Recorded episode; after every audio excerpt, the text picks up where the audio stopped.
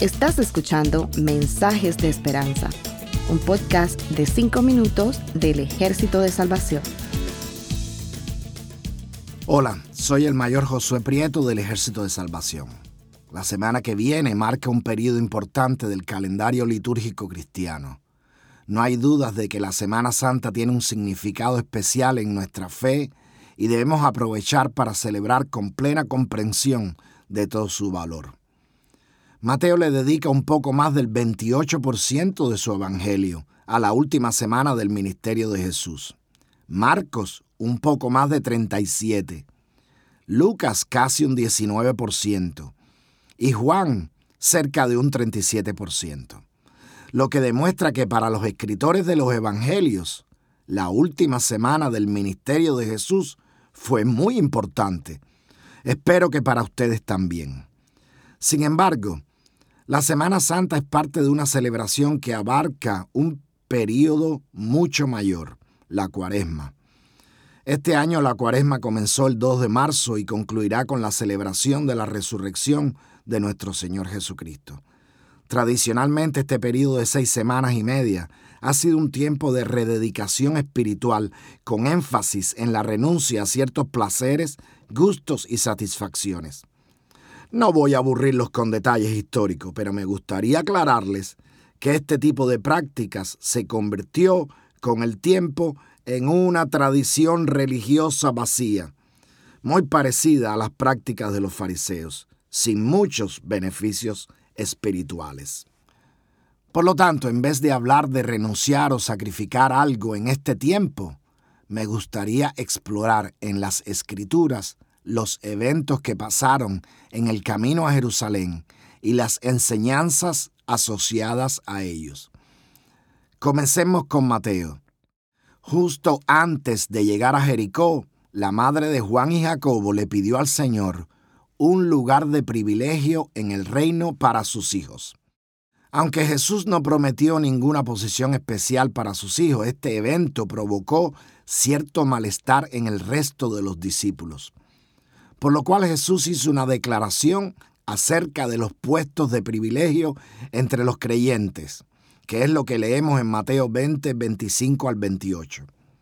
Entonces Jesús los llamó y les dijo, saben que los gobernantes de los gentiles se enseñorean de ellos y los que son grandes ejercen autoridad sobre ellos. Entre ustedes no será así. Más bien, cualquiera que anhele ser grande entre ustedes será su servidor. Y el que anhele ser el primero entre ustedes será su siervo. De la misma manera, el Hijo del Hombre no vino para ser servido, sino para servir y para dar su vida en rescate por muchos. Marcos, por su parte, aunque también narra el evento de Juan y Jacobo, incluye la visita del joven rico. Cuando el joven rechazó la oferta de Jesús, éste declaró, cuán difícil es entrar en el reino de Dios a los que confían en las riquezas. He citado los manuscritos más antiguos de Marcos, 10:24. Lucas menciona el encuentro con Saqueo ya en Jericó. Cuando Saqueo se declara arrepentido de lo que había estado haciendo y promete restitución, Jesús hace una declaración que todos debíamos tener en cuenta.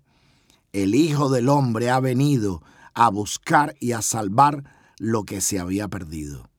Eso está en Lucas 19, 10. Finalmente, Juan incluye un evento que los otros evangelistas no mencionan, la muerte y resurrección de Lázaro. Es una narración llena de emociones y sentimientos. Jesús le dice a Marta, yo soy la resurrección y la vida. El que cree en mí, aunque muera, vivirá. Y luego le dice a María, ¿no te dije que si crees verás la gloria de Dios? Estas frases se encuentran en Juan 11, 25 y 40. Como vemos, el camino a Jerusalén está lleno de enseñanzas divinas. Aprendemos de la importancia del servicio cristiano, de la necesidad de poner toda nuestra confianza en Jesucristo, de la necesidad de que las buenas nuevas lleguen a los perdidos y de la confianza que podemos tener en la obra completa de salvación que Jesús hizo por nosotros, no solo derrotando al pecado, sino también derrotando a la muerte. Preparémonos nosotros mismos para la mayor celebración cristiana por medio de la renovación de nuestro entendimiento, mientras rededicamos nuestras vidas a nuestro Señor y Salvador. Preparémonos también para la entrada triunfal de Jesús en los corazones de los que han de oír las buenas nuevas de salvación a través de nuestro servicio y predicación. Les deseo que tengan una muy bendecida Semana Santa. Gracias por escucharnos. Para conocer más sobre nuestros programas, por favor visita salvationarmysoundcast.org. Dios te bendiga.